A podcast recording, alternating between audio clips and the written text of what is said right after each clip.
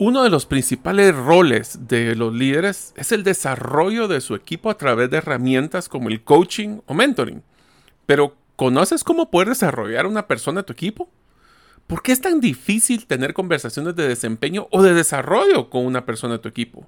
¿O cómo la honestidad y la confianza son claves para el desarrollo de la persona de tu equipo? En este episodio de la serie 5x5, 5 aprendizajes de los 5 mejores libros, hablaremos de los libros relacionados al desarrollo de equipos y mentoría. Los libros son El arte de ser mentor de Sherry Boone y Beverly Kane, Coaching para el desempeño por el Sir John Whitmore, Liderazgo silencioso por David Rock, Honestidad radical por Kim Scott.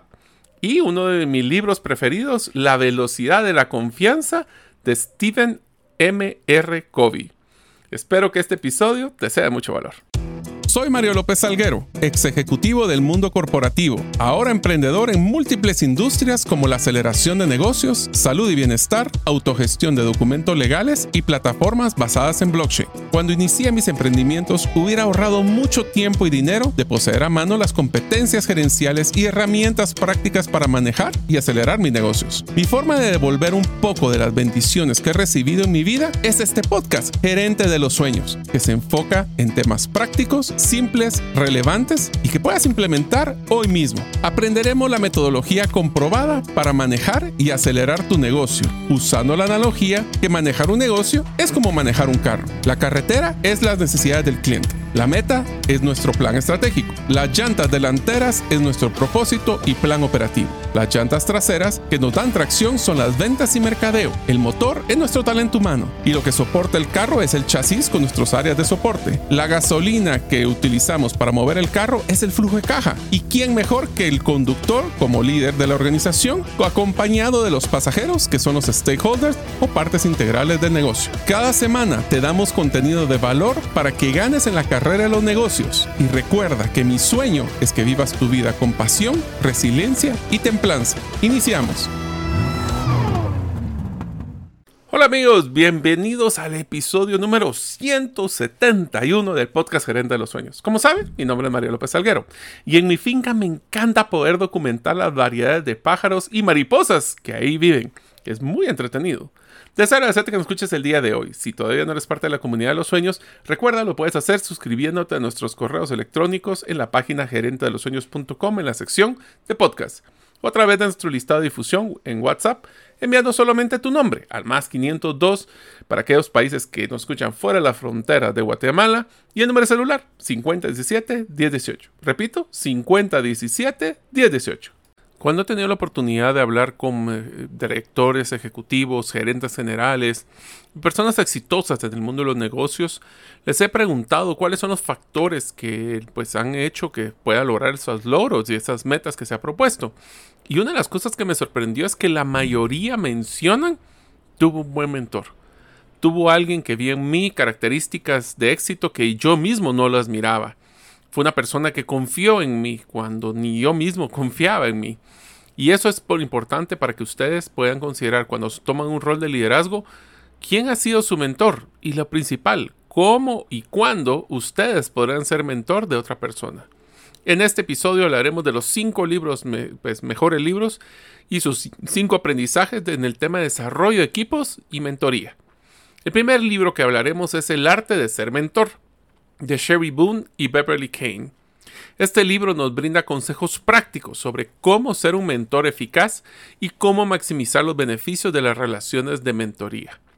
El primer aprendizaje se enfoca en comprender el papel del mentor y el aprendiz. El libro destaca la importancia de comprender claramente el papel del mentor y quién es el aprendiz. El mentor debe estar dispuesto a compartir su experiencia, conocimientos y perspectivas, mientras que el aprendiz debe ser receptivo y comprometido con el proceso de aprendizaje. Ambas partes desempeñan un papel activo en la relación de la mentoría y deben establecer expectativas claras desde el inicio. Una característica que he encontrado fuerte en los buenos mentores es que comparten, no le dicen a sus, a sus aprendices qué hacer, les comparten su experiencia y permiten que las personas tomen sus propias decisiones. El segundo aprendizaje es establecer metas claras y realistas. El establecimiento de metas es esencial en la relación de mentoría. El libro enfatiza la importancia de establecer metas claras y realistas que guíen el proceso de aprendizaje. Tanto el mentor como el aprendiz deben trabajar juntos para definir cuáles son los objetivos específicos y medibles que ayuden al aprendiz a crecer y desarrollarse en su área de interés. Sí, es muy interesante poder hablar con las personas y que nos compartan su información, pero la pregunta es, ¿cuál es el retorno de la inversión del tiempo que estamos realizando del mentor, así como del aprendiz? El tercer aprendizaje, fomentar la confianza y la honestidad. La confianza es fundamental en una relación de mentoría exitosa. El libro subraya la importancia de fomentar un ambiente de confianza y honestidad mutua. El mentor debe ser sincero, abierto y respetuoso, creando un espacio seguro donde el aprendiz pueda compartir sus desafíos, sus inquietudes y metas sin temor a ser juzgado. A través de la confianza y la honestidad se construye una relación sólida que facilita el crecimiento y el aprendizaje. Esto quiere decir que para poder crear esa confianza tiene que ser un área segura cuando se esté hablando con el mentor. Por eso tengan mucho cuidado cuando escojan en dónde se van a reunir para que no tengan ese problema de que alguien los interrumpa o que sientan que alguien está escuchando. El cuarto aprendizaje, proporcionar retroalimentación constructiva y no destructiva.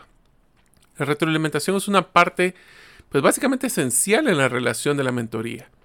El libro destaca la importancia de proporcionar retroalimentación constructiva y orientada al crecimiento. El mentor debe ofrecer comentarios honestos y específicos para ayudar al aprendiz a identificar áreas de mejora y sus fortalezas, balancear entre fortalezas y áreas de oportunidad. Al mismo tiempo es fundamental que la retroalimentación se entregue de manera respetuosa y se enfoque en el desarrollo personal y profesional del aprendiz.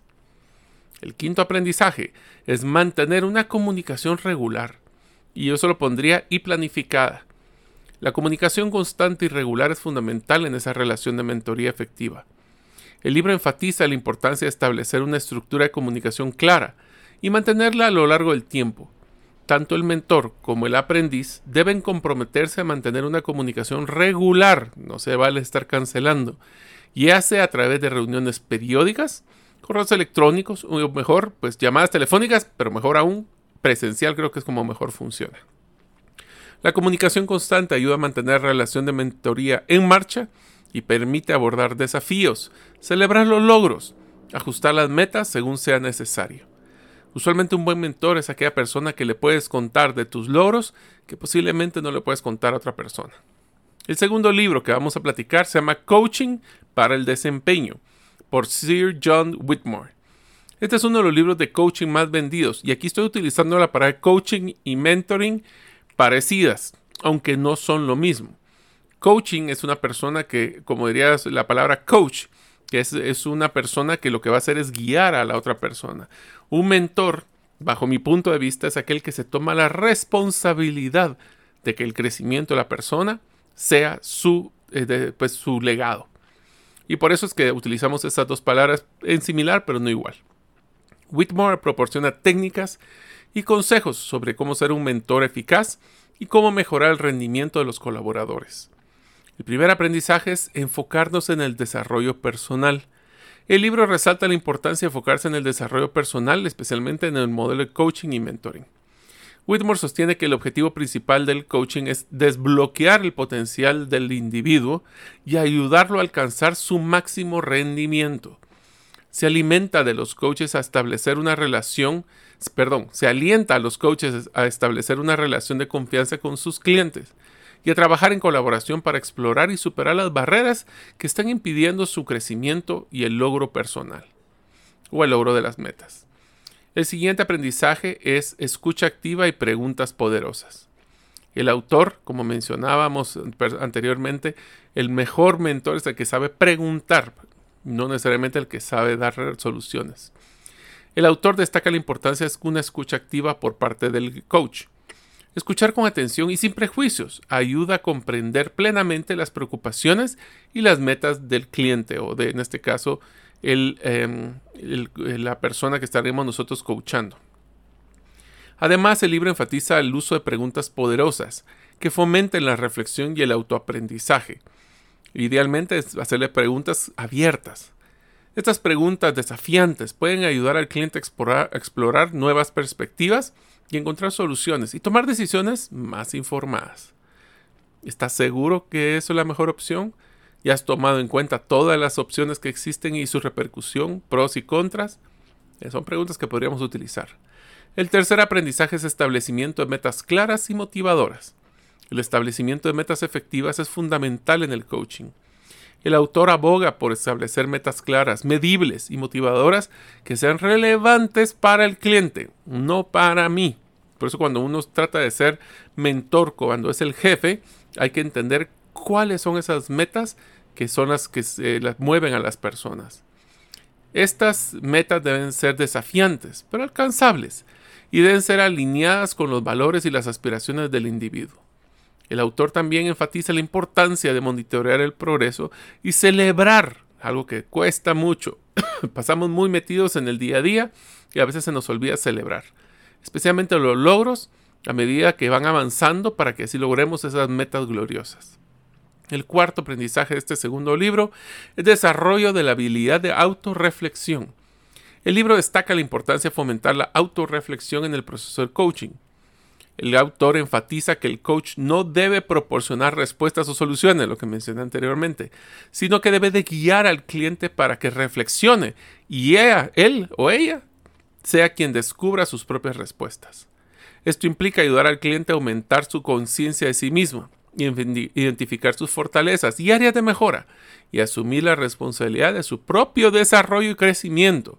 Por eso es tan importante, por ejemplo, cuando hacemos planes de mentoría o de coacheo en las empresas, el que no vendamos esa percepción de que la empresa es responsable del desarrollo. No, cada quien es responsable de su propio desarrollo y por ende lo que es la responsabilidad de la empresa es darle las opciones, pero la actitud de cada quien definirá si crees o no. Y el quinto aprendizaje de este segundo libro es la construcción de relaciones de confianza. El autor pone una gran énfasis en la importancia de construir relaciones de confianza sólidas entre el coach y la persona del, cliente, por decirlo así. El autor enfatiza la confianza, es esencial para el éxito del coaching ya que permite una comunicación abierta y principalmente honesta. El libro ofrece consejos prácticos de cómo construir confianza, cómo ser auténtico, mantener la confidencialidad, debe de sentir que la persona está en un ambiente seguro, demostrar empatía y ser honesto en las interacciones con el cliente. En unos momentos continuaremos con el podcast Gerente de los Sueños. Ahora, unos mensajes de uno de nuestros patrocinadores que hace posible de que nosotros podamos publicar el podcast cada semana. La gravedad, el tiempo, la genética y los embarazos tienen un impacto en nuestros cuerpos. Tú mereces el cuerpo que siempre has soñado. Solo necesitas la ayuda de New Genesis Plastic Surgery dirigida por el doctor José Fernando López. Haz tu cita el día de hoy en la página newgenesisps.com. Al mencionar Bitcoin Economics obtendrás un 50% de descuento en tu primer consulta.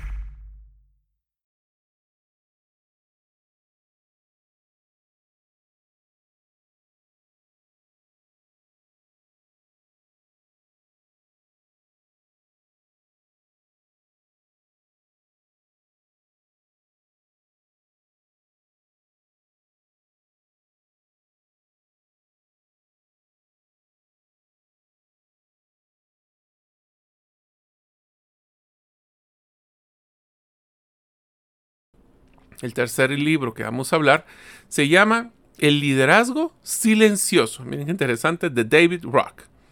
En este libro, Rock ofrece una estrategia para liderar a través del coaching y la facilitación en lugar de la instrucción directa.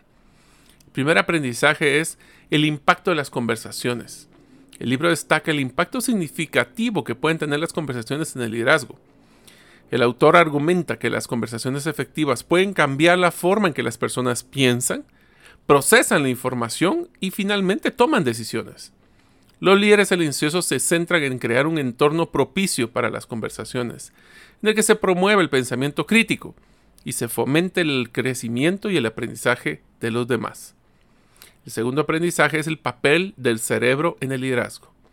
Una parte fundamental del libro es la exploración de cómo el cerebro procesa la información y cómo esto afecta nuestras interacciones y tomas de decisión.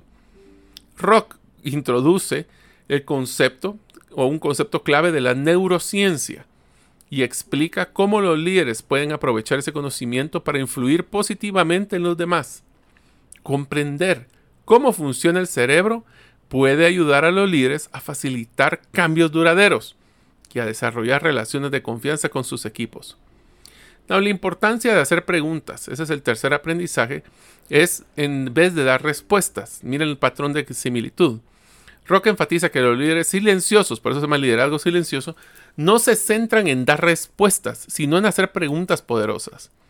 Al hacer preguntas reflexivas y desafiantes, los líderes pueden ayudar a los demás a reflexionar sobre sus propias ideas y así descubrir una nueva perspectiva, ver lo que no estaban viendo y llegar a soluciones más creativas. Hacer preguntas también permite que las personas se sientan valoradas y empoderadas, lo que promueve un sentido de autonomía y compromiso que saben que son de las cosas que más valoran las personas. El cuarto aprendizaje es crear cambios a través de la conciencia. El libro resalta la importancia de la conciencia en el liderazgo.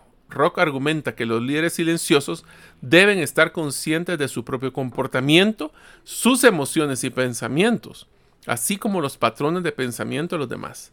Al desarrollar una forma de conciencia, los líderes pueden identificar áreas de mejora y gestionar mejorar las interacciones y ser más efectivos en su liderazgo. Y el quinto aprendizaje es cultivar la confianza y la empatía. El último aprendizaje clave del libro es la importancia de cultivar confianza y la empatía en el liderazgo. Rock sostiene que los líderes silenciosos deben construir relaciones sólidas basadas en la confianza mutua. Esto implica escuchar activamente, escuchar más de lo que hablamos, mostrar interés genuino. Y aquí viene una recomendación, apunten los temas y repítanlos para que les aclaren si escucharon lo correcto.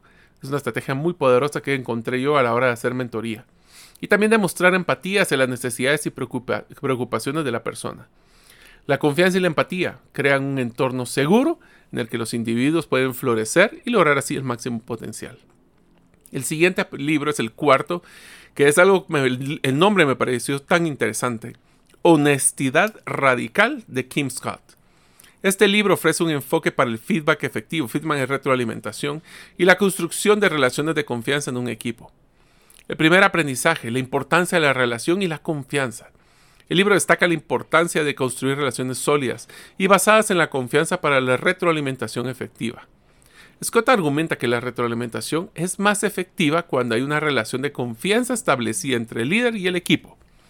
Los líderes deben demostrar interés genuino por las personas, escuchar activamente y demostrar empatía. ¿Se han dado cuenta que la mayoría de los libros dice las tres cosas? Escucha activa, empatía y confianza. Esto crea un entorno seguro para que la retroalimentación pueda ser recibida y no rechazada porque es un reclamo, y así poder utilizarla para el crecimiento y desarrollo. El segundo aprendizaje es la necesidad de ser directo y claro. Por quedar bien quedan peor. Esa es una de las cosas que yo siempre digo en el tema de mentoría. El concepto central del libro es esa honestidad radical. Scott enfatiza la importancia de ser directo y claro al brindar retroalimentación. Ser honesto sobre los puntos fuertes y las áreas de mejora de los demás es esencial para el crecimiento y desarrollo. La autora sugiere que se evite el ruido de la falta de claridad y que brindemos retroalimentación específica, y accionable. Aquí voy a poner un paréntesis. Cuando nosotros hacemos una retroalimentación cada tres o seis meses, es sumamente común que lo que hagamos es retroalimentar de lo que pasó en las últimas dos semanas. Si no tenemos la disciplina o de retroalimentar más seguidamente o de tomar nota para poder retroalimentar de conductas, si no, lo que va a hacer es que las personas se van a portar bien cuando toca esas épocas de retroalimentación. Cuarto aprendizaje es promover el crecimiento y el desarrollo. Este tema de honestidad radical destaca la importancia de la retroalimentación continua y frecuente, especialmente para los más jovencitos, para promover el crecimiento y el desarrollo de los miembros del equipo. Scott alienta a los líderes a brindar retroalimentación en tiempo real, es mejor de una vez, y no esperar a las revisiones de desempeño formales. La retroalimentación constante ayuda a las personas a mejorar continuamente y a mantenerse motivadas en su desarrollo profesional. El quinto aprendizaje de este cuarto libro es construir una cultura de retroalimentación. El libro aboga por la construcción de una cultura organizacional en que la retroalimentación sea valorada y fomentada en todos los niveles. Scott propone establecer claras normas y expectativas en torno a la retroalimentación para que sea abierta y honesta. Esto implica crear un entorno seguro donde las personas se sientan cómodas al recibir y dar retroalimentación y donde no vayan a ser recriminadas, porque si no el crecimiento el aprendizaje no van a ser valorados y recompensados. Por eso es que hay que tener mucho cuidado. Y el quinto libro es probablemente uno de mis libros preferidos, especialmente porque lo escribió Stephen M. R. Covey, que se llama La velocidad de la confianza. Esto lo leí hace muchos años, pero todavía me recuerdo muy bien de ciertos de los aprendizajes que les compartiremos ahora. En este libro, Covey argumenta que la confianza es un factor crucial en la eficacia del equipo y proporciona estrategias para poder lograrlo. El primer aprendizaje, la confianza es un activo clave, es un activo. Covey sostiene que la confianza es un fundamental en todas las relaciones, tanto en el hábito personal como el profesional. La confianza afecta directamente la velocidad y la eficacia de las interacciones y las transacciones. Cuando hay alta confianza, las cosas se mueven rápido y los costos disminuyen. Por el contrario, cuando la confianza es baja, la velocidad se reduce y los costos aumentan. La confianza se convierte en un activo estratégico y esencial para el éxito. Voy a utilizar un ejemplo de esto cuando nosotros tenemos algún tipo de burocracia. Si la burocracia es tomada en cuenta como un concepto de no confianza, entonces se vuelve muy difícil para poder hacer y se vuelve complicado y todos están protegiendo. Esto lo puedes ver si recibes muchos, muchos correos electrónicos de todos para tu información, porque lo que pretenden ahí es cubrirse si en algún momento hay un problema. El segundo aprendizaje son los componentes de la confianza. El libro identifica los cuatro componentes claves de la confianza. Oigan estos cuatro integridad, intención, capacidad y resultados. La integridad se refiere a la honestidad y la congruencia entre tus palabras y tus acciones. La intención se refiere a la creencia en el bienestar de los demás y en la colaboración mutua. La capacidad se refiere a las habilidades, el conocimiento y la experiencia para realizar una tarea o cumplir un compromiso y los resultados se refiere a la demostración de un historial de éxito y cumplimiento de promesas. Por eso tengan mucho cuidado de, que por quedar bien quedan peor. Por eso siempre se tiene que buscar tratar de ser eh, pues conservadores cuando decimos las cosas y quedar mejor en vez de que ser quedar decir aprender eh, tenemos que aprender a decir que no porque si no siempre vamos a estar metidos en problemas y no vamos a ser confiables estos componentes interactúan entre sí para construir y erosionar la confianza si no se cumplen.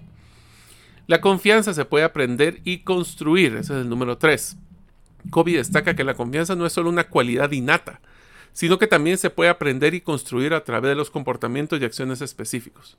El autor ofrece principios y prácticas concretas para construir la confianza en las relaciones, como la transparencia, la responsabilidad, el cumplimiento de los compromisos. Si digo que mi palabra, se recuerdan que antes eso valía mucho, ahora no sé qué tanto, pero también la comunicación efectiva y la competencia. Competente, no es que la competencia de los que están eh, peleando por el mismo mercado. El desarrollo de las habilidades y comportamientos ayuda a construir una base sólida de confianza en todas las interacciones. El cuarto aprendizaje de este último libro es la confianza acelera los resultados. Kobe argumenta que cuando hay alta confianza en un entorno, se generan resultados positivos y se logra un rendimiento excepcional. La confianza reduce la fricción, fomenta la colaboración, mejora la comunicación y permite una toma de decisiones más rápida. Si las relaciones basadas en la confianza también van a promover un ambiente de trabajo positivo y una mayor satisfacción y compromiso de los colaboradores. La confianza acelera el logro de las metas y la obtención de resultados restaurar la confianza. Ese es el último. Si se puede ganar, se puede perder. El libro aborda el tema de la restauración de la confianza cuando se ha erosionado. Kobe proporciona estrategias y pasos para reconstruir la confianza después de una de una romperla o estar en un conflicto. Esto incluye reconocer y asumir la responsabilidad de los errores míos y de mi equipo. Ofrecer disculpas sinceras cuando cometo un error aprender de las experiencias pasadas y tomar medidas concretas para reconstruir la confianza, que vamos a empezar ya no en cero, sino que tal vez en menos 10, a través de acciones consistentes y coherentes. Espero que este libro me sirva, les sirva a ustedes como que yo tratara de darles una mentoría en este episodio y que les haya dado mucho valor. Nos vemos en el próximo episodio. Muchas gracias por escuchar este episodio del podcast Gerente de los Sueños. Recuerda que si deseas recibir la infografía de este episodio, solo debes hacerlo inscribiéndote en la comunidad de los sueños en la página gerentedelosueños.com o enviando tu nombre al WhatsApp del teléfono más 502 50 17 10 18. Nos vemos en el próximo episodio y que tus sueños de esta semana se vuelvan una realidad.